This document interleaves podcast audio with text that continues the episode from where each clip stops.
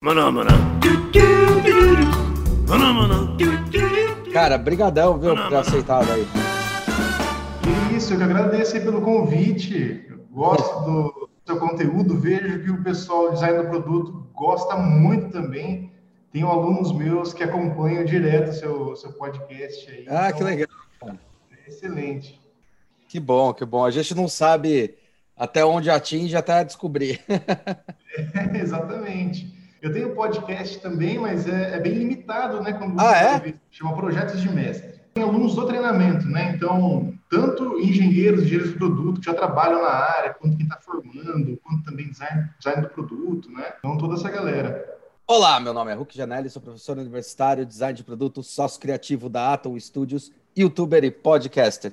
E hoje a gente está aqui com o cara, cara, muito especial. Ele fez é, a abertura do filme De Volta para o Futuro. Não sei se vocês conhecem o Alan Silvestre.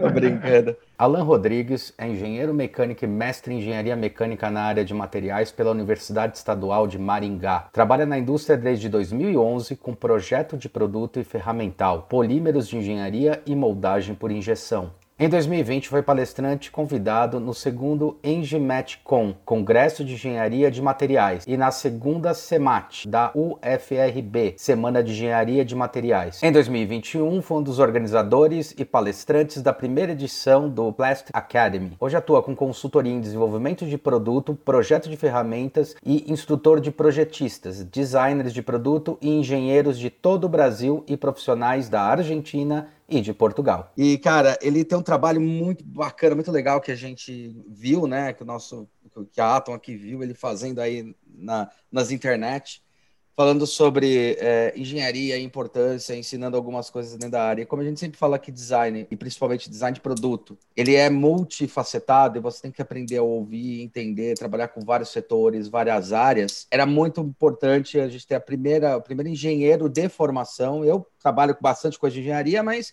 não sou engenheiro de formação. Trabalho com produção, mas não sou. Falo com engenheiros, mas não sou. E aqui a gente tem um engenheiro que fala com os designers, né? E, finalmente, né?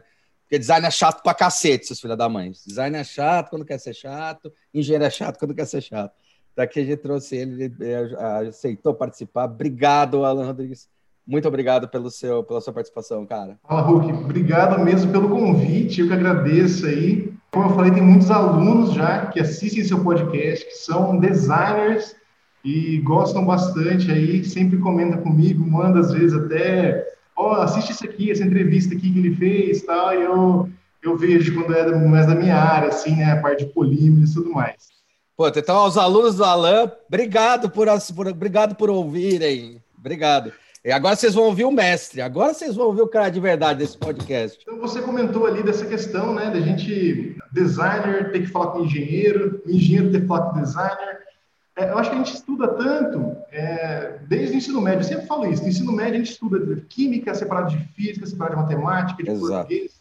Uhum. E na prática é tudo junto. Então não importa se você é designer, se você é engenheiro, no fim das contas, é, você vai ter que ter um pouquinho da mentalidade dos dois. Claro, cada um a sua área específica. Por exemplo, né, a gente fala, pensa às vezes, ah, o designer não sai da faculdade, é formado, preparado para mexer com produção, tem que Aham. sofrer prática para aprender. Mas o engenheiro também não. O engenheiro sai preparado para produção, mas ele não sabe nada de experiência do usuário, não sabe nada do conceito, do pro- o produto tem a ver com a marca, tudo isso. Então, tem cara que se forma, vai fazer, faz o primeiro projeto lá e não pensa como vai ser realizada, realizada a manutenção. Como o cara vai entrar com uma chave é, combinada aqui? Não, não tem como. Então, isso é a experiência do usuário, isso que o designer também traz para a gente de uma forma é, muito boa e o aprendizado também o engenheiro precisa absorver. Interessante porque, de fato, por exemplo, a- quando a gente começa a estudar antropometria, principalmente ergonomia, ela surge para melhorar os postos de trabalho, né? Ela surge nessa parte da criação da industrialização para melhorar os postos de trabalho. Tem muito a ver com essa questão que você está falando. Agora, legal você ter colocado a história do, do engenheiro em si, ele está faltando, porque o que vai conectar, no fundo, no fundo, não é o tipo de faculdade que você fez, mas é aquele projeto que você quer resolver, né? Tem um projeto para resolver, tem pessoas que estão envolvidas nesse projeto. Eu acho que o ideal é a gente conseguir administrar quem são essas pessoas que podem ajudar a resolução do problema, né? Você é um cara que trabalha muito com essa questão do desenvolvimento de molde, desenvolvimento de, da parte de plásticos, que eu particularmente sou apaixonado e tem muita coisa envolvida dentro dele. Você já trabalhou em indústrias e tal, mas como é que é você se adaptar ou, ou tentar mostrar essa linguagem para o design, para os outros setores? Como é que você se coloca? Qual é o grande diferencial que você faz para tirar essa, esse raciocínio, às vezes, cartesiano que o engenheiro é obrigado a ter? Porque às vezes é obrigado, ah, você tem que acertar. Não, cara, a gente tem que testar, né? Acho que é por aí, não é? Exatamente. Então, até o conhecimento que eu adquiri, muito, claro, foi de literatura, mas muito também foi de tentativa e erro. Então, nesse tempo, foram 600 ferramentas que eu projetei para a indústria. Puta então, merda. cara, é muita coisa, errei muita coisa, consegui aprender com esses erros, né? E o que eu tento fazer hoje é ensinar as pessoas, os alunos, para que eles não tenham que passar errar da mesma forma que eu errei. Eu tive sorte que na indústria que eu comecei a projetar muita ferramenta, principalmente modo de injeção, o pessoal estava aprendendo junto, estava disposto a errar comigo para fazer a coisa acontecer. Então, essa foi minha sorte, porque você imagina a pessoa entra numa fábrica gigante lá, mata uma ferramenta de 50 mil, não tem solução, o cara é mandado embora e acabou por aí. É. Então, o pessoal lá sabia, ó, o cara entrou aqui, ele não sabe fazer, a gente também não, vamos aprender junto e vamos nessa. Então, foi uma parceria de grande sucesso aí, que até hoje eu faço também projetos para eles, né, mesmo aí é, com escritório, né, terceirizado e tudo mais. Que bom, cara, que legal, meu. Então, e até você falou do questão do design, né, que você gosta de plástico, tudo. É, não sei se muita gente sabe disso, mas na verdade eu comecei a gostar do plástico quando eu entrava lá no Behance, procurava lá é, design do produto e é. aparecia um monte de coisa de plástico. Eu ficava pensando, cara, na faculdade a gente não aprendeu nada disso de plástico. A gente via é, fundição, via soldagem, forjamento, esses processos mais do, da primeira revolução industrial. É isso, é, é. é então, exato. De plástico, compósitos. Dá, dá para fazer as espadas e as armaduras do Senhor dos Anéis, mas só. Não dá para fazer um RPG porque falta plástico pro bonequinho. Que aliás não é plástico, é resina, né? Isso, exatamente. Então falta, falta muito esse conhecimento. A galera sai do mercado cru e não sabe. Hoje, grande parte das coisas, produtos, utensílios que a gente usa no dia a dia é plástico, é polímero, é compósito. O futuro, na verdade, são os compostos, né? os uhum. compósitos uhum. de grafeno e tudo isso. Então, o cara sai da faculdade cru, sem saber nada, sem saber nem que existe, como que é o molde, quais são as complexidades daquilo, e chegar no mercado assim realmente leva um susto. E eu quero prever esse susto da galera, né? Então, até no, no, meu, no meu Instagram, eu reforço muito isso, por mais que eu tenha trabalhado com Sim. vários tipos de ferramentas, né? Eu resolvi focar no polímero, no plástico por causa disso. Essa paixão que eu tive aí de ver produtos diferentes, né? Inovações feitas em plásticos, esse domínio do plástico, e postar sobre isso lá. Toda a uhum. experiência uhum. que, eu, que eu já tive, que eu trabalhei, com o que eu faço hoje também. Que é o que impressionou, cara. Muito legal. E eu acho legal porque você se coloca também é, ensinando as outras pessoas. A gente sempre brinca que parece que ensinar é fácil, mas não é, cara. Você tem que entender o problema do outro. Às vezes a pessoa tá errando porque ele entendeu uma palavra errada. Às vezes ele tá errando porque entendeu uma, uma besteirinha errada, cara. Você tem que prestar atenção para conseguir é, falar: não, não, ó, você entendeu isso errado. É isso. Aí abre o mundo para a pessoa.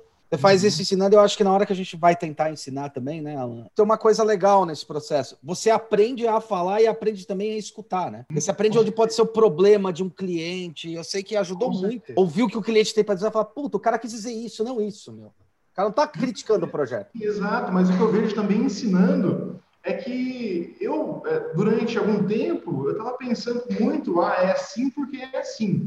Só que quando você vai ensinar, você tem que saber o porquê que é assim e força você ir atrás para explicar esse porquê, para fechar né, esse ciclo e ficar, é, o seu aluno ficar bem embasado. Uhum. Então, eu sempre bato muito nessa tecla quando eu estou elaborando aula, elaborando curso, de pensar, tá, quais são essas minhas crenças, né, que eu tenho, que é 100% certeza, mas...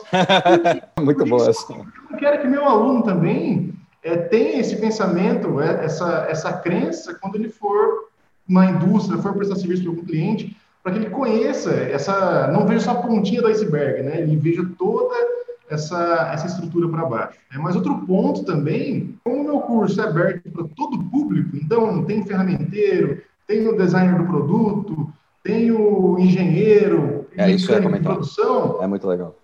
Eu tenho que procurar uma linguagem que seja simples para todo mundo, seja prática para todo mundo. Então não adianta é, eu falar palavras complexas para o pessoal falar, nossa, ele realmente sabe o conteúdo.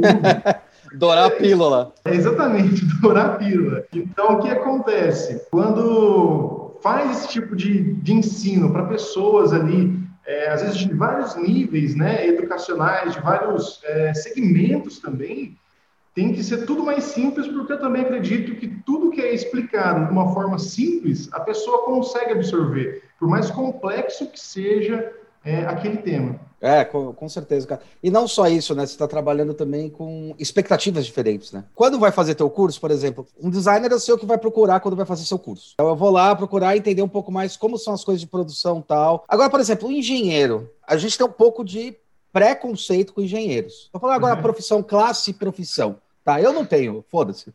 Só para deixar claro. Aqui preconceito, ah, o cara quer tudo exato, o cara quer tudo certinho, o cara quer tudo perfeito, e às vezes ele tem que poder abrir a mente. E ao mesmo tempo eu vejo do lado da engenharia o pessoal reclamando, porra, velho, vocês têm que às vezes aprender a ouvir que não é qualquer coisa que dá para fazer. Vamos achar uma forma de fazer alguma coisa. Como eu já vi o outro lado, o, o, o designer que não quer ouvir o engenheiro fala, não, cara, o cara tem que fazer a ferramenta, foda-se, e engenheiro falando, ah, meu, de novo design, que saco, velho. Como é que é isso? Como é que você pensa sobre esse assunto? Eu acho que é um embate muito legal, porque eu dependo de vocês, e vocês, de certa forma, dependem também do que a gente faz.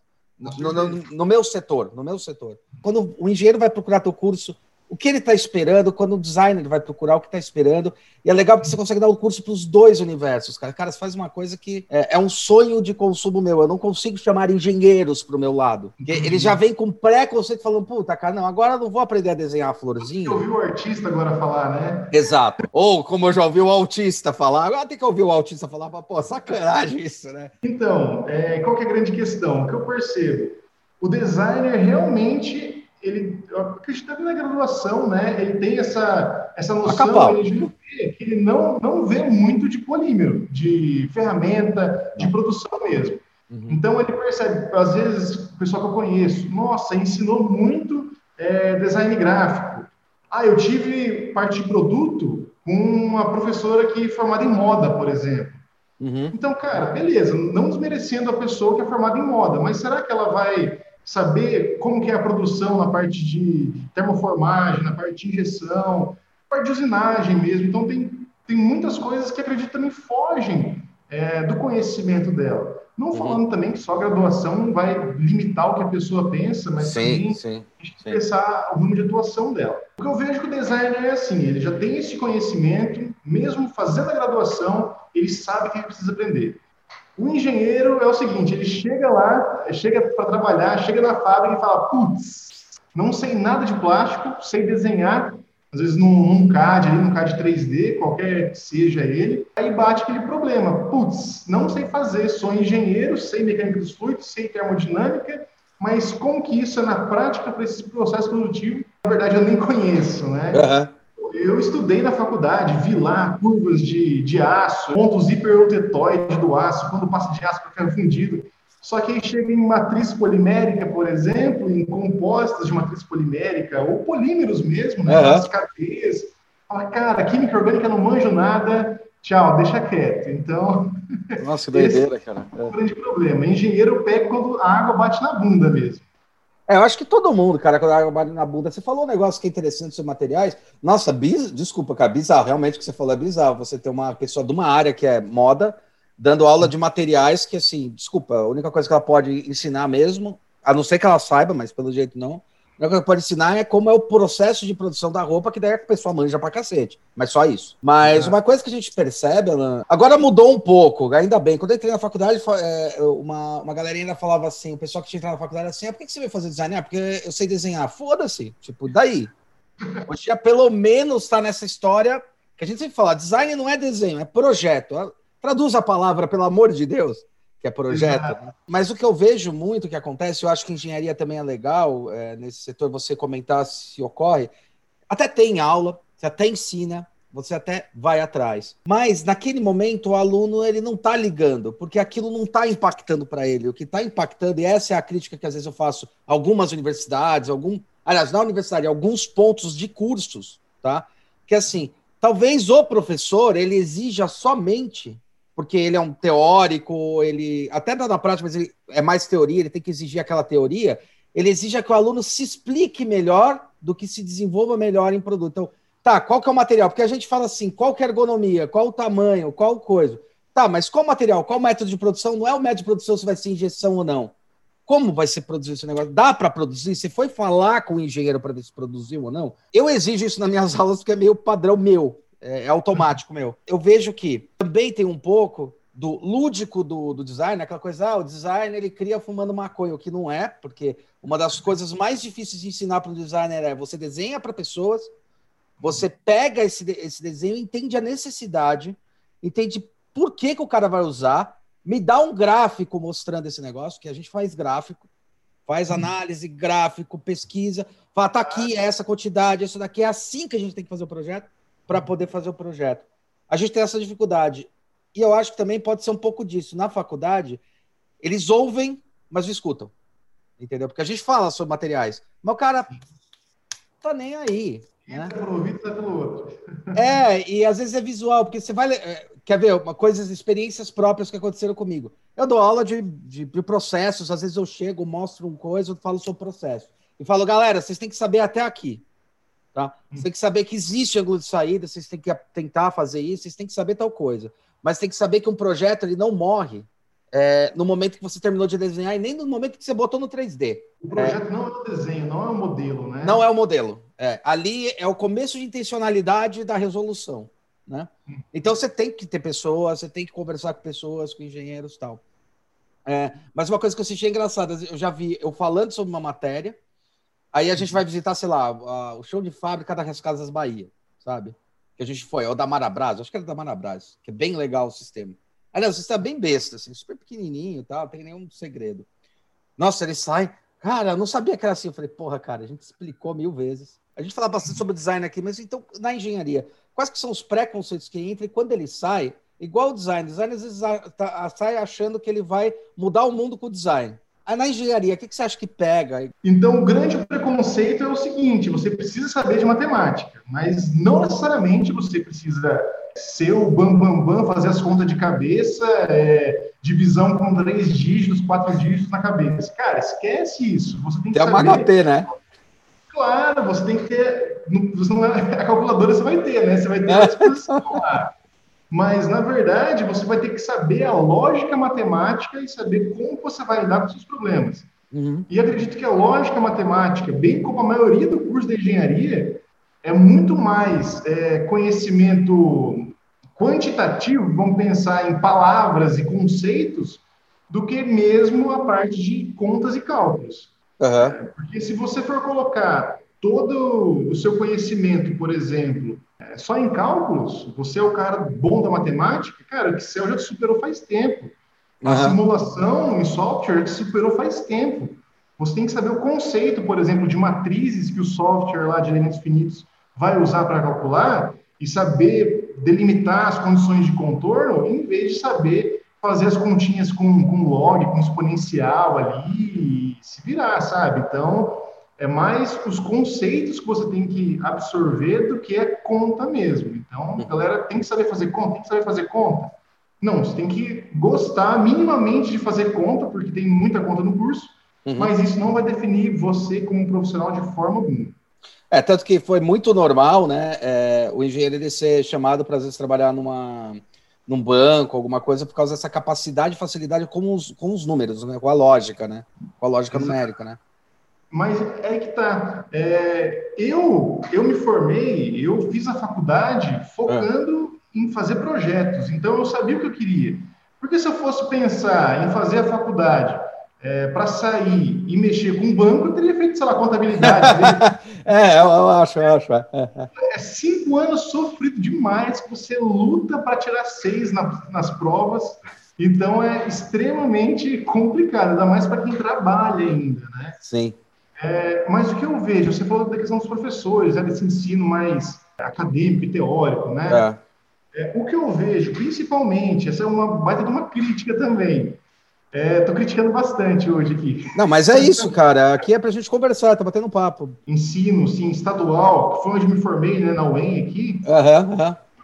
A, ideia deles é muito em formar professores, formar Sim. profissionais da academia. Sim. Mas quantos por cento daquela turma, 1%, 2% talvez, é, vai se formar, vai querer seguir carreira acadêmica, com mestrado, doutorado, e aí sim ser admitido numa faculdade. Então, incentivo para empreendedorismo, incentivo para ir atrás de, de projetos, para ter esse ambiente dentro da empresa, dentro da indústria, cara, é mínimo, é mínimo. Então, é muito assim, não, você tem que saber fazer conta, você tem que saber resolver é, as equações diferenciais, então tem que saber cálculo 1, tem que saber cálculo 2, resolver integral na mão. Cara, para que isso? Não, você não vai usar na prática isso, a não ser que você seja o cara que vai desenvolver um modelo matemático. Mas para isso, eu sinceramente pediria a ajuda ali do matemático, um doutor matemático. Perfeito. Um... É, eu acho que você colocou, chegou num ponto, eu acho que é uma crítica super válida, porque o grande ponto, quando a gente vai falar com algumas universidades fora, ou, ou mesmo a gente tentando mudar algumas coisas, é isso, né? Qual é o problema de você ter acadêmicos dando aula na academia? É que o mindset, o como ele vai direcionar o olhar e o ensino, vai ser para se tornar também acadêmico, porque afinal essa é a jornada de trabalho dele. Tipo, isso. Tipo, é, eu sempre falo, eu dou aula porque eu gostei muito de me apaixonei, acho fantástico. Sou designer de produto da indústria, então eu tenho meu escritório e trabalho com isso. Uhum. E quando a gente montou esses canais foi justamente por esse ponto. Então, é, falta um pouco dessa mescla e existia, eu não sei como é que está a engenharia. Design está começando a romper essa barreira já vem de um tempo para cá.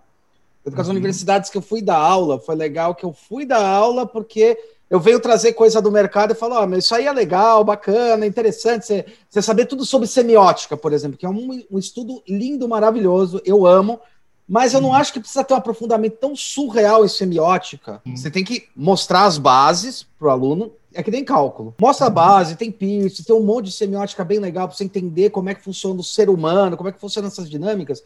Mas vamos aplicando na prática, e daí você quer se aprofundar? Vai mais a fundo na semiótica, daí você se desenvolve nas áreas. Eu acho que esse que é o ponto. É interessante você estar falando, porque é um problema da questão não da área, mas do estilo de como se coloca a educação, dividindo ela em acadêmicos e catedra catedráticos, né, e, e não catedráticos, em tipo, porque quando eu tenho só catedrático dentro da academia, ou qualquer setor, é a mesma coisa que você vai falar de futebol num lugar onde o pessoal só fala de basquete. Cara, não vai rolar, entendeu? Você vai acabar sendo influenciado. Eu acho que é um, um ponto bem importante para se discutir. Vocês tiverem incentivo para tentar ouvir as outras áreas, por exemplo, você teve algum incentivo de falar, cara, você está com dúvida nisso aí, vai falar com o engenheiro, vai falar, vai falar com, o designer, vai falar com um químico, vai falar com um matemático. Vocês são incentivados a isso ou vocês são forçados? Ah, não, cara, você tem que saber. Como é que funciona? Porque a gente sofreu dos dois jeitos. Sim, então, eu senti que era muito assim. Você tem que saber. Por exemplo, você tem que saber é, a parte de cálculo, você tem que saber. Quando a gente teve aula de polímeros, a gente teve aula na parte química do polímero, mas não conheço muito engenheiro mecânico que vai fazer formulação de resina, formulação de termoplástico. Então, cara, será que realmente faz sentido esse conteúdo aí? É, uhum. Você entende? Então, acredito que faltou um pouco, um pouco desse. É saber que, na verdade, na prática, não está um engenheiro sozinho. Um engenheiro é. mecânico, por exemplo. Tem o é. cara de produção, tem o cara da engenharia química, tem o designer, tem o químico em si, tem o matemático. O que eu pude perceber melhor durante a graduação, isso, foi na empresa Júnior que eu participei. Lá na empresa Júnior Novatec, aqui de Maringá, da UEM, uhum. então lá era engenharia mecânica e no ano que eu estava lá também ficou mecânica e elétrica. Então ali a gente já teve noção, putz, tem muita coisa é, de automação que a gente não faz porque a gente não tem conhecimento dessa área mas a galera de elétrica estuda isso, né? Então, por que não alinhar os dois e oferecer essas, essas soluções completas, soluções. né? Uhum. Nas áreas. Então, foi aí que, que deu esse estalo, né? E lá dentro da empresa júnior, chamava o pessoal da empresa júnior de psicologia para fazer o processo seletivo. Que irado! Pô, então, quer dizer que não é só a gente tem que se virar, tem que saber fazer. Tem que ter o apoio de outras pessoas que estudaram para isso, né? E não é nem porque tem que ter apoio, porque tem que ter, porque na verdade as coisas elas exigem, né? Eu, você, a gente tá tentando mudar isso mais é Falar, cara, tá com dúvida, mas o importante não é saber, tem o telefone de quem sabe. Vai lá, liga, pergunta, troca informação. Justamente isso que eu achei interessante. Quer dizer, talvez a gente não seja cultural, talvez as pessoas exijam demais. Você foi fazer design, você foi fazer engenharia, cara, você tem que saber todas as respostas. Não, você tem que saber as perguntas, né? Exato. Assim, para quem eu tenho que perguntar o que que eu tenho que perguntar, né? E se desenvolvendo nisso. Como é que é, cara? Como é que é essa mudança? Como é que foi para você essa mudança e qual é a sua intenção? Né? Não, não é nem pretensão, porque eu sei que você tem uma intencionalidade e não uma pretensionalidade, né?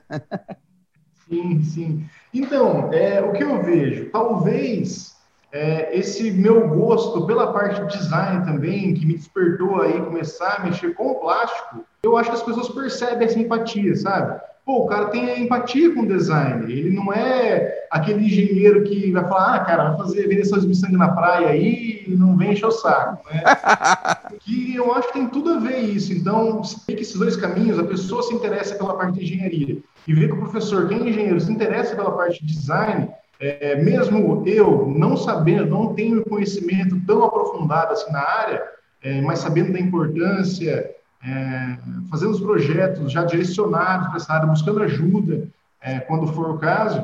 Então, acredito que isso abre muitas portas para as pessoas também é, ouvirem o que você tem a falar. É o principal fator, assim, para conseguir é, ter gente de diversas áreas. Por exemplo, até ferramenteiro, né? É um cara fundamental, cara, que é um cara fundamental. Exato. Trabalhei muito tempo na ferramentaria, fazendo projetos né, para a ferramentaria em si. Então, a gente contato com o ferramenteiro, a gente sabe o que o ferramenteiro prefere. E o ferramenteiro não gosta de fazer molde redondo. ah, como é que vai polir esse negócio? Não, puta merda, demora muito. Não, o pior do molde redondo ainda é você zerar no centro de usinagem. Ah, então, é verdade. Lá no redondo, cara, é muito difícil. Então, o cara vai olhar e falar, meu, molde redondo, por que, que você fez isso? então, eu já sei que molde redondo não vale a pena. Eu sei que o cara prefere, às vezes, fazer um processo na, na fresa ferramenteira em vez de jogar para o centro de usinagem. Então, tudo isso é muito importante, sabe? Então, vai, vou falar para o cara fazer uma nervura é, na, no centro de usinagem, por exemplo, nervura de um milímetro. Que fresa que ele vai poder usar para fazer essa nervura de um? É tudo em polegada, não tem um milímetro. Exato. Não, e outra ainda, é qual profundidade, qual vai ser a vibração? O cara vai falar, ó, oh, essa fresa deve vibrar demais essa profundidade, não vai ter como usinar. Então, se eu não tivesse essa, essa vivência na área, eu também não teria conhecimento nenhum e meu projeto ficaria fora da especificação. É porque em lugar nenhum na faculdade ele fala para você, por exemplo, que uma fresa de 2, 4 milímetros, quando está em 100 milímetros de profundidade ali, se você conseguir uma fresa desse tamanho, né, é. ela vai vibrar para caramba, você não vai ter precisão. O efeito de balanço dela, né, a vibração dela, né. Exato, começa a vibrar e começa a fazer um acabamento terrível que para molde de injeção pode acabar agarrando ali na, nas paredes. Então foi coisa que eu só aprendi realmente na prática. E tudo isso, né, como eu disse, eu tento levar ali para o meu curso. Então, Legal. o pessoal sabe que meu conhecimento não é só de ler o livro, por exemplo, de, sei lá, introdução à usinagem, ou introdução é, do, da moldagem por injeção.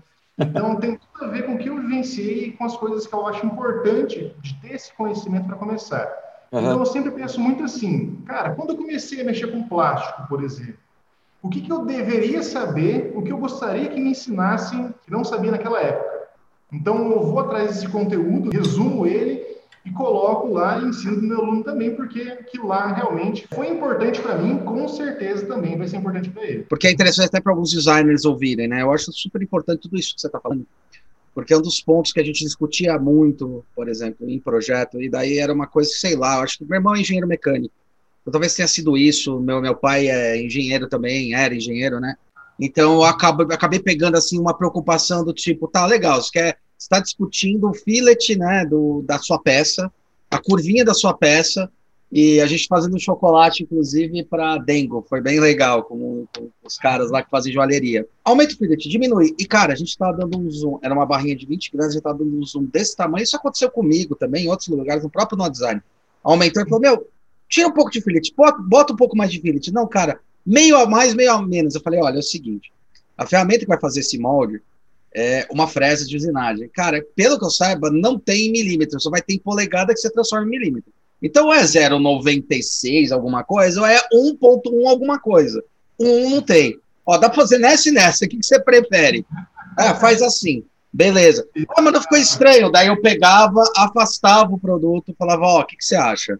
Beleza. Ao mesmo tempo que eu sou super a favor quando o cara fala, meu, tá vendo essa curva que você desenhou aqui em cima? Eu quero ela mais fluida, mais é que eles não falam acelerado. É assim, né? Uma coisa que eu aprendi no mercado foi assim: o que o designer chama de fluido, né? O engenheiro é o acelerado, sabe? Foi? É derivada da função. Agora, isso foi importante para conseguir projetar. Obviamente, eu não sei todas as, as coisas, mas eu sei onde os gaps podem pegar. Só que para qualquer projeto que a gente venha fazer, o design é exigido demais. Você vai me falar também o que, que na engenharia é exigido demais. A gente é exigido demais, acertar é exigido demais. Você tem que criar com ou nada e fazer uma coisa inovadora, mesmo que eu, empresa, não queira investir numa coisa inovadora. Tanto que um uhum. negócio que mais pega é assim, tá bom, você vai querer fazer inovação? Quero. Você está pagando para fazer? Tô. Beleza, o molde vai sair mais caro. Não, eu tenho um ferramenteiro que faz cara. Você não pode fazer o um molde no ferramenteiro? Não porque o ferramenteiro é ruim, é porque ele não vai conseguir fazer aquele, aquela espécie de molde. Então você tem que mudar até a fábrica de produção ou comprar uma nova máquina, porque a sua injetora não dá qualidade para fazer aquilo, ou ela não é possível fazer naquela precisão. Para a gente pega muito assim a exigência de ter que ser inovador e daí começa a pegar assim, mas não, bicho, eu tenho que investir no ferramental novo, então não vale a pena. O que, que você acha que pega no lado da engenharia que é exigido e na verdade na prática, ah, não, legal, mas é, veja bem, estou falando das empresas, das, dos negócios, né? Falando de negócios. O que eu vejo, Hulk, é o seguinte: é, na, na, na, graduação, né? Na graduação, o que eu vejo é que você tem que fazer conta para tudo. Ah, você vai fazer um, uma chapinha lá, você tem que fazer conta. Tem que ver quanto vai suportar, qual é o seu coeficiente de segurança. É, Antes de cagasse em 4.5, né? Exatamente. Então, cara, essa ideia de você ter que fazer conta para tudo. Se você for ter que fazer conta para tudo, você vai demorar, sei lá, cinco anos para terminar um projeto. e a resposta vai ser 42.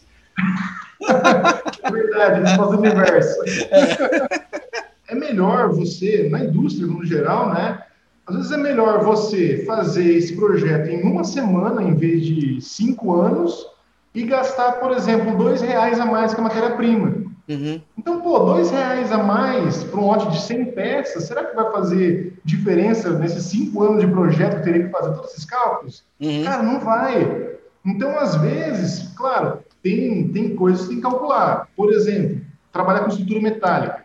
Você tem que calcular a força do vento, você tem que dimensionar todas as questões e saber com o que você está lidando. Mas você não precisa refinar, refinar, refinar, refinar até o coeficiente de segurança ficar lá 1.1, que é o excelente ali, sabe? Uhum. Não.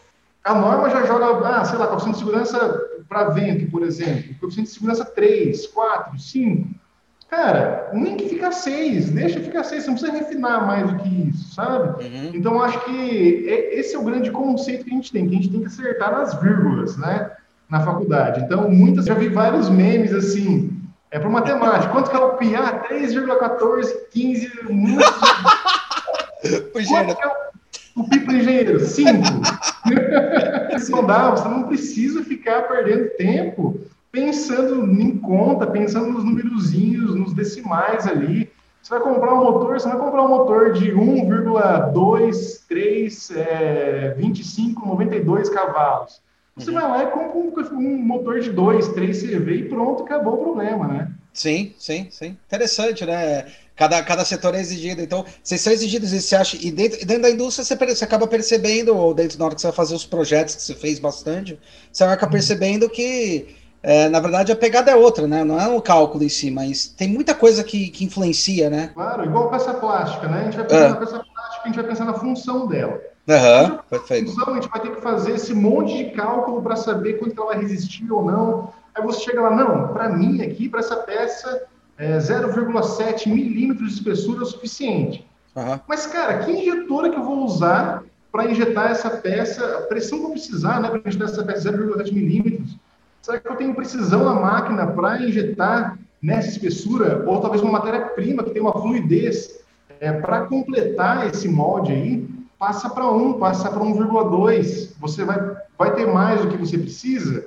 Vai, claro que você vai, né? Mas você vai economizar em outras partes do processo. Para você limitar isso, qual as condições de contorno? Você tem que conhecer quais são suas solicitações, por exemplo, para não fazer algo é, subdimensionado, que daí o fumo é grande. Mas eu acho interessante isso aí que você está falando, porque você está pegando justamente naquele ponto natural de um projeto, né? Você vira, você deu um exemplo muito bom, olha, vou fazer com 0,7 e, na verdade, com um vou ter mais facilidade. Eu acho que aí é que tem que ser o ponto que eu brigo bastante com os designers. Aí eu brigo com os designers, eu falo, cara, na... e porque eu brigo com eles bastante, com aluno, com... Eu falo, meu, por que, que a gente não pode fazer com um esse negócio? Porque assim, vamos analisar, porque aí também tem a crítica do engenheiro por um lado e do designer por outro. Do designer, o que eu critico é assim, por um estar tá influenciando o que seu projeto tem como intencionalidade. Então, uhum. aquele aumento, aquela coisa está impactando é, no que você pensou para o usuário, pensou com o projeto. Ah, não, não tá aqui, eu acho, não. Achar não é nada. Tipo, tá impactando? Não. A alça melhorou? Tá tendo algum problema? Não. Então, ótimo. Então, a gente pode melhorar isso. E eu acho que para o lado da engenharia, é, uma coisa que às vezes a gente critica pega, fala, cara, eu não estou falando para você que você está errado, né? Tipo, você não precisa estar tá certo sempre, mas eu vejo que o cara fala, olha, mas também puta saco, cara, eu vou virar pro cara falar que é 07 e o cara não vai me ouvir, vai falar que é um, e daí você acaba falando não por uma porrada de coisa.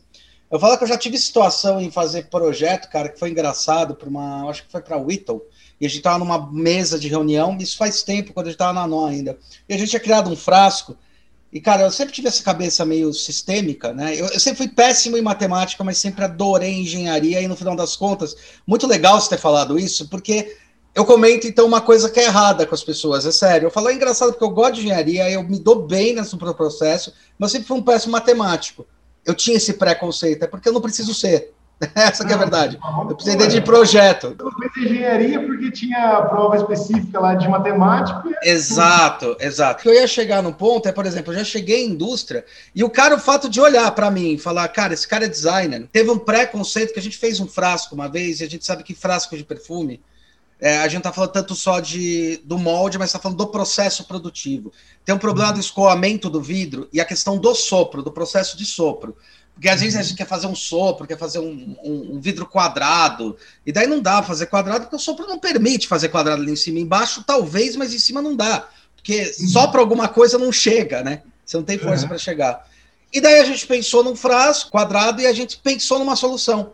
E a solução que a gente tinha feito era deitar o molde, fazer ele no 45 graus para o sopro entrar. Ah, ele legal. chegou e mandou para os caras é, esse produto, né? E daí o cara virava assim para mim e falava, cara, não dá para fazer. Impossível. Eu falei, pô, mas a gente pensou em tudo, refaz. Aí voltava, voltou pro escritório. Eu olhava falava, cara, mas está certo, eu fiz aí volta. Ele falou, cara, não dá para fazer. Isso aqui não dá, vai ter problema de execução de projeto. Eu falei, puta, cara, eu pensei tudo isso. Meu, eu tinha aí seis anos de mercado, cinco anos. Eu falei, não, eu tô fazendo alguma burrada. Vamos numa reunião. Marca, aí o cara no dia na minha frente, não, então, cara, não, legal, olha, deixa eu falar um negócio para você. Eu falei, claro. Cara, sua forma tá muito bonita, tá muito legal, achei super incrível. Eu falei, ih, o cara tá adorando a pílula, né? Ele vai descer o cacete. Mas não dá para produzir, cara, sabe? A questão de, eu falei, já sei, a questão de ângulo, sopro, não pode produzir quadrado em cima. E foi falando ele, é, então, e ainda o bico tá deslocado, como é que eu vou fazer? Falei, então, cara, o bico tá deslocado porque eu pensei em fazer o molde, o fechamento a 45 graus. Tá nesse ponto. Aí ele olhou e falou, ah, mas aí dá. Eu falei, ah, graças a Deus. Cara, mas eu já passei por isso, viu? Como eu tenho trabalho bastante com molde de injeção, então uhum. é comum a gente ter gavetas, por exemplo, um tipo de tração um pouquinho mais complexa ali. É, dois casos. Teve uma vez que eu fiz é, uma ferramenta, é um modelo de fundição, na verdade é um macho, é, para um modelo de fundição em areia verde. Tá. E aí eu fiz uma gaveta, uhum. que era forma que eu encontrei de fazer aquela peça de uma forma que não geraria rebarbas naquele ponto. Legal. Então, fiz essa forma com gaveta, mas para explicar para o operador lá da moldagem do macho o que era uma gaveta e como ele ia trabalhar, para ele não puxar antes, nem puxar depois, puxar, depois abrir. Uhum. Cara, foi trabalhoso, viu? Então, teve, tive que fazer um videozinho, desenho, ó, assim funciona tal. Aí teve outro caso também que para uma, uma ferramenta também, moldagem por injeção, mas daí é reação interna, em PU. Que eu fiz tá. um mod da forma que o designer pediu, então eu só dei uma otimizada ali na questão dos cantos, dos raios, para tornar a usinagem é, mais fácil. Uhum. Mas ainda assim a peça ficou super complexa. Eu tive que usar esses recursos aí para poder é, fazer um molde que fosse barato, né? E fosse possível também de, extração. Sim. Mas o pessoal lá que fazia essa, esse processamento é, não tinha conhecimento desse sistema de extração é, por gaveta e tirar um, depois abrir o molde. Então eu tive A sequência, né? Que tem uma sequência. É. Porque não é. Às vezes a pessoa está acostumada àquele molde. Abrir são duas partes, tiro aqui, tiro aqui. Dois tacelos, sai dali, sai daqui, acabou. É, é, é. Pois é. Aí eu inventei de colocar imã também para segurar os postiços. Caralho, que legal. Nossa, então é, é, eu, eu pego essa parte de pensar também no operador, o operador Sim. vai aqui, vou colocar um imã, porque senão é como que ele vai fazer para grudar esses postiços e virar de ponta cabeça, por exemplo. Então com o imã ali já resolve o problema. Só que como o cara não tem é, tanto... Expertise. Não, isso, expertise, experiência mesmo naquilo, também é obrigado a saber. Mas é, eu acho que é muito importante a pessoa também ser receptiva para esse tipo de novas ideias aí que podem surgir. Às vezes uma inovação, que é uma inovação para uma área, não é uma inovação é, para outra área. Por exemplo, ah, boa, bem colocado. Molde de injeção, gaveta, cara, gaveta é quase sempre tem que usar, né? É, condição sine qua non, né, quase. Exato, quando não tem gaveta, você até comemora, fala, putz, não tem gaveta, aí...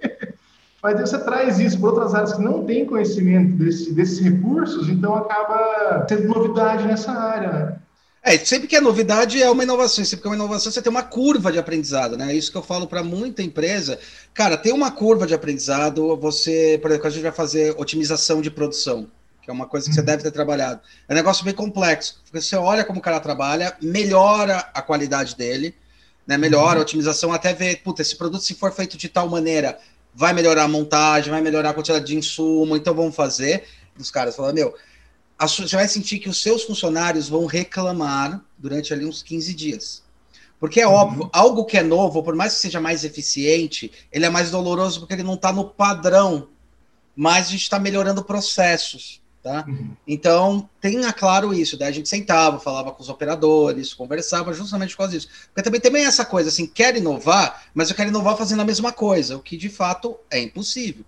Mas falou uhum. assim, para molde, Gaveta é, é, é condição sine qua non. Você tem um negócio em molde que eu achei. Nossa, a primeira vez que eu ouvi falar nisso, eu falei, caralho, agora entendi que legal. Que são é, as áreas de escape de gás, né? Os dutos de escape de gás. Sim. Por isso que tinha aquelas peças que queimavam ou malformavam em relação às peças que. E daí, cara, a primeira vez que eu vi isso, eu falei, caramba, é ver... assim, era tão óbvio. Eu falei, é verdade, pra onde que vai a porra do gás que tá aí dentro, né? Tem que criar antes, né? Animal. Boa, né? Eu acho, eu acho que tem assim. Do mesmo lado para engenharia, que é isso que eu ia te perguntar, que é o seguinte: a impressão que eu tive, eu peguei muito pouco. Você do lado de engenharia, você eu acho que teve mais cases para estudar do que eu nesse setor. Que uma das melhores coisas que aconteceu ao mesmo tempo, a pior, para mim foi a melhor. Foi que hoje em dia você não precisa mais fazer o desenho técnico, mas tem que fazer o projeto da peça técnica. Então, uhum. eu enchia, por exemplo, na faculdade, o que, que eu critico às vezes algumas coisas da academia? Que assim, ah, vamos ensinar a fazer desenho técnico. Eu falei, galera, perder tempo fazendo linha dupla, linha tripla, desenho técnico, não precisa. Eu preciso ensinar esse cara, que esse cara vai modelar num software, só que aquele modelo tem que ser um modelo técnico. Eu tenho que já pensar as extrações, todos os conjuntos. É muito legal. Você não precisa mais fazer desenho técnico do jeito clássico. Até porque você está tá fazendo modelo técnico, mas aí você assumiu uma responsabilidade. Porque você está fazendo modelo técnico, você está jogando para sua bunda e aí isso é ótimo. Como é que você vai fazer essa extração, fluidez e coisas, e vai conversar com pessoas. Você acha que esse fato da passagem do CAN, dessa diferenciação do CAN, porque antes o cara. Eu vi uma, duas vezes o cara botando o, o papel na parede com o desenho, né? Porque às vezes você pegava um ferramenteiro que era mais, é, entre aspas, de fundo de quintal, né? Quando a gente fala fundo de quintal, menorzinho. Eu não sei, não sei se a maioria sabe, mas ferramentaria e produção são dois setores totalmente diferentes. Você tem uma empresa que só trabalha com ferramentaria. Para quem é gráfico, eu vou falar assim, birô e impressão, entendeu? Tem o birô uhum. e a impressão. Então tem um cara especialista em ferramenta e um cara em produção. Quando você tem uma fábrica que tem um ferramenteiro, porra, mas geralmente não é, não faz qualquer ferramenta, faz poucas. Mas uhum. aí eu lembro que ele olhava no papel e ficava medindo, transferindo, fazendo a transferência dos dados. Hoje em dia você faz com o bloco. Em suma, estou comentando isso até para quem está ouvindo entender um pouco do que, que universo que, tá, que eu vou perguntar para você. Melhorou isso ou piorou mais nessa condição quando o designer ele começou a entregar esses arquivos ou as pessoas começaram a entregar esses arquivos em 3D? O que, que você sente? Você que fez muito molde, pegou muito arquivo disso e teve que fazer teste e análise dessas coisas. Então, é, são dois pontos aí. Desce a lenha, que tem que descer. Quando, quando o designer é bom, melhora muito, porque você tem uma, uma tarefa menos aí que, que ajuda muito, utiliza o processo aí da, do, desenho do molde, da preparação da produção ali. Mas quando o designer não sabe o que está fazendo, cara, é um trampo, porque você recebe aquele arquivo, por exemplo, é, num, sei lá, para sólido, né, no formato padrão ali de sólido. Para você mudar a raia naquele negócio, mudar ângulo de saída, aí é melhor desenhar de novo. Não, cara, joga o desenho fora, pega as medidas de referência, desenha de novo da forma certa. Então, nessa parte, eu acredito que piora, se o cara não sabe o que está fazendo. É, mas agora é o seguinte, igual você falou, é muito bom trabalhar já com esse modelo 3D mesmo, com esse projeto para manufatura mesmo, porque hoje, impressão 3D, por exemplo, você importa lá dentro sólido, né, o, o arquivo de superfícies, né, uhum. faz impressão. É, já no mesmo formato para injeção. Isso é uma coisa que eu falo muito para a galera vai fazer uma peça para injeção, que afinal vai ser uma peça para injeção, você não tem que facilitar ela para impressão, por exemplo, ah, tirar o grau, deixar lisinha, Isso. tirar nervura, engrossar a parede. Não, já faz como ela seria para injeção, porque essa sua validação não vai servir de nada para o processo produtivo real, lá, que é a moldagem por injeção. Tem que encarar o, a impressão 3D como se fosse um método de produção desse, desse jeito, que faz sobre sobreposição injetando plástico, né? Ou, ou, extrusando o plástico em cima do coisa, porque ele vai extrusando e desenhando, né? E vai fazendo por camadas. Isso que eu falo muito, né? É, eu brinco com o pessoal, falo assim: ah, não, eu vou fazer a peça. É, e quando eu vou fazer, eu uso muito a impressão 3D para explicar processo de produção em indústria, às vezes. Eu falo, quando você vai fazer a peça, sabe quando você está fazendo o suporte? Eu falo, não, aí eu boto um monte de suporte. Falei, se você faz suporte na sua peça de impressão, você está fazendo uma merda de peça. Ponto. Porque assim, suporte não é bom, galera. Suporte não é bom. Divide, porque o processo é de. Eu sempre falo que o processo é que nem assim, para ficar mais poético, né? É grow, né? Ele vai crescendo, ele vai subindo, né? Eu sempre ensino a fazer as peças sem suporte. Fala, puta, mas é trampo. Falei, tá vendo esse trampo?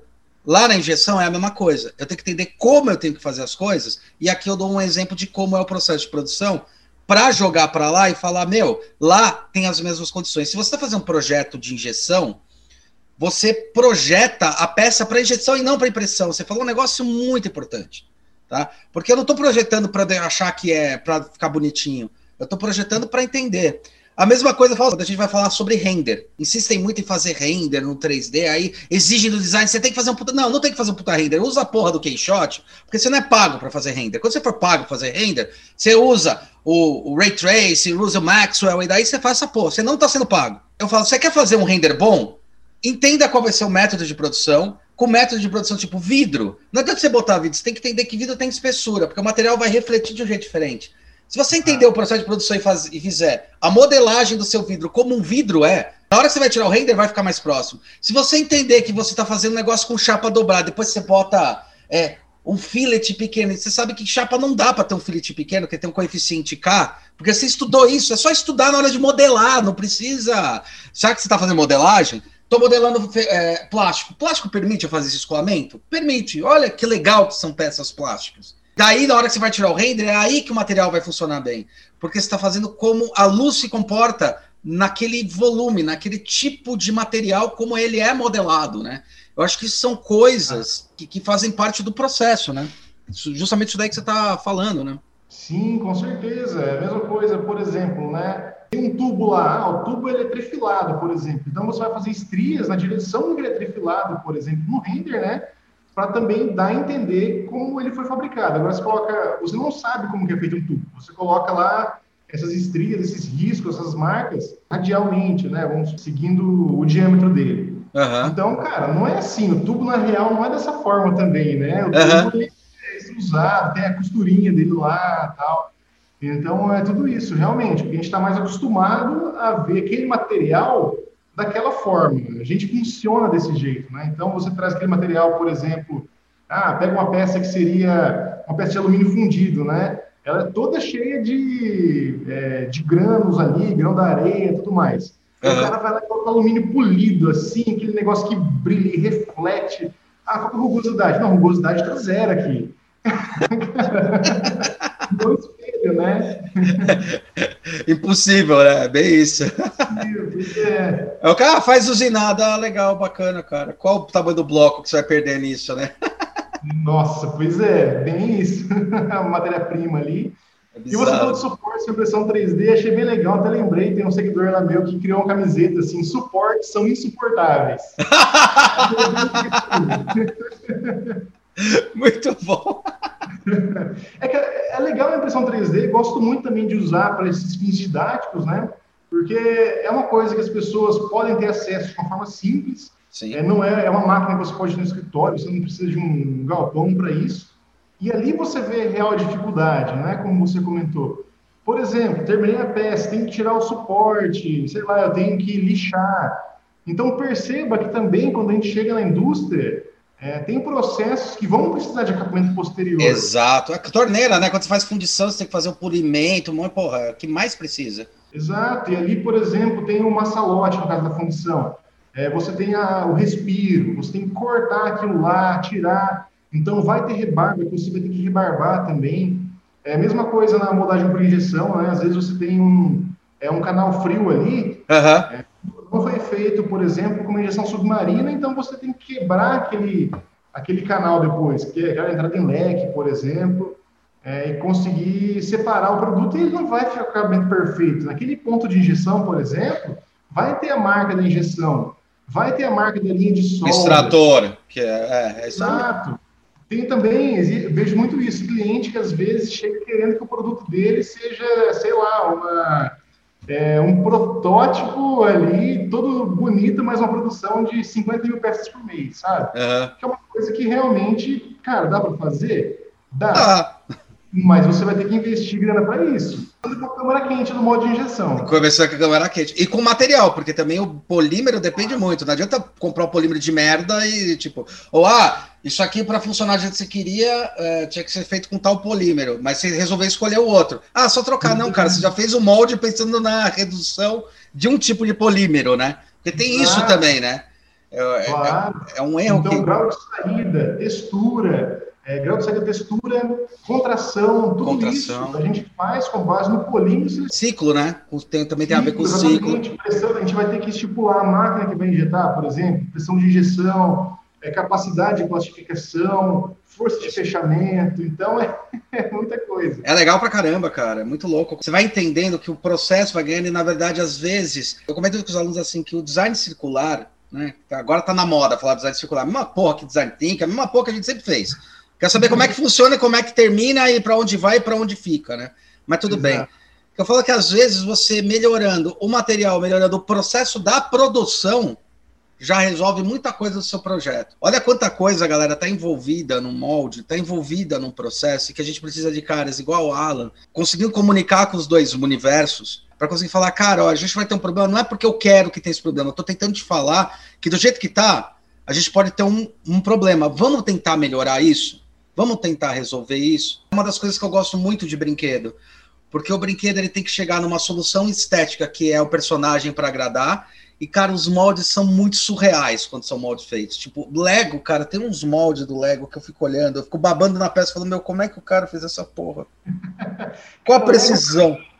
Lego, para mim, é um case espetacular, porque se você pegar uma peça feita 20 anos atrás, ela vai servir numa peça cara, que está hoje. Como pode? ABS, né? Como pode? ABS. Cara, e é muita precisão, é micro precisão, cara. É. Isso aqui é peça para dar, para dar inveja a muito produto de gente adulta falando que tá fazendo coisa adulta, cara. Impressionante. Isso aqui é incrível, cara. Não só a precisão, a qualidade. O que me, me assusta no Lego é a qualidade de cor. Porque uhum. eu sei uhum. que você tem que manter tudo numa temperatura. Se você injeta no meio. Eu, lembro que eu já fiz projeto que a gente injetava de manhã e depois injetava à tarde. A cor era diferente. Cara, você bota uhum. uma cor dessa perto de uma cor de 10 anos atrás tirando a condição de que ela sofreu é, algumas oxidações ou algum da luz, né? Uma decoração UV. Né? Isso, né? isso. tá igual. Você vira a peça contra a cabeça não tem luz, você fala, cara, como é que ele mantém essa porra dessa cor? Se, eu já tive um projeto que eu injetei de manhã, tava uma cor, à tarde tava de outra, cara. Porra! É, é insano, né? do molde influencia muito. Temperatura isso. do molde. Até na opacidade dela. Por mais que o seu molde seja polido, se ele tá mais quente, ele vai apresentar é, um tipo de, um aspecto diferente dele mais frio, por exemplo. Uhum. Então, imagina, o controle também, câmara quente, controle, provavelmente o Lego também tem é, um controle da temperatura do molde. Tem uhum. que ter Sim. para ter tudo isso. A questão de impurezas, lá, partes por milhão nesse pigmento deles. Então, tudo extremamente controlado, tudo padronizado. Cara, queria, você queria finalizar, agradecer lá teus alunos, dar um recado para eles que eles ficam felizes na hora que você fala, ô, oh, é, seus mequetrefe. Bom, primeiro, Hulk, quero agradecer você aí pelo, pelo convite, fico muito feliz em poder é, falar aí para o pessoal, para os designers do produto, imagino que seja grande parte também do seu, do seu público aí, é, mas também, claro, não só eles. E como você disse, né, agradecer meus alunos, é óbvio, por terem mostrado o Atomcast aí, o pessoal sempre me mandar os episódios ali que tem a ver com, com o que eu ensino também. Acho muito legal isso, mandar um Sim. abraço para todos eles. E vamos estudar, moçada, não tem que ficar parado, não. vamos ser, vamos fazer o negócio botar para frente aí. Ah, eu queria agradecer, obrigado, cara. Foi um prazerzaço. Parabéns pelo trabalho que você está fazendo. Animal, cara. Muito, muito legal mesmo. Super bacana. A gente ficou lisonjeado de ter você aqui mesmo. Tá? Muito legal.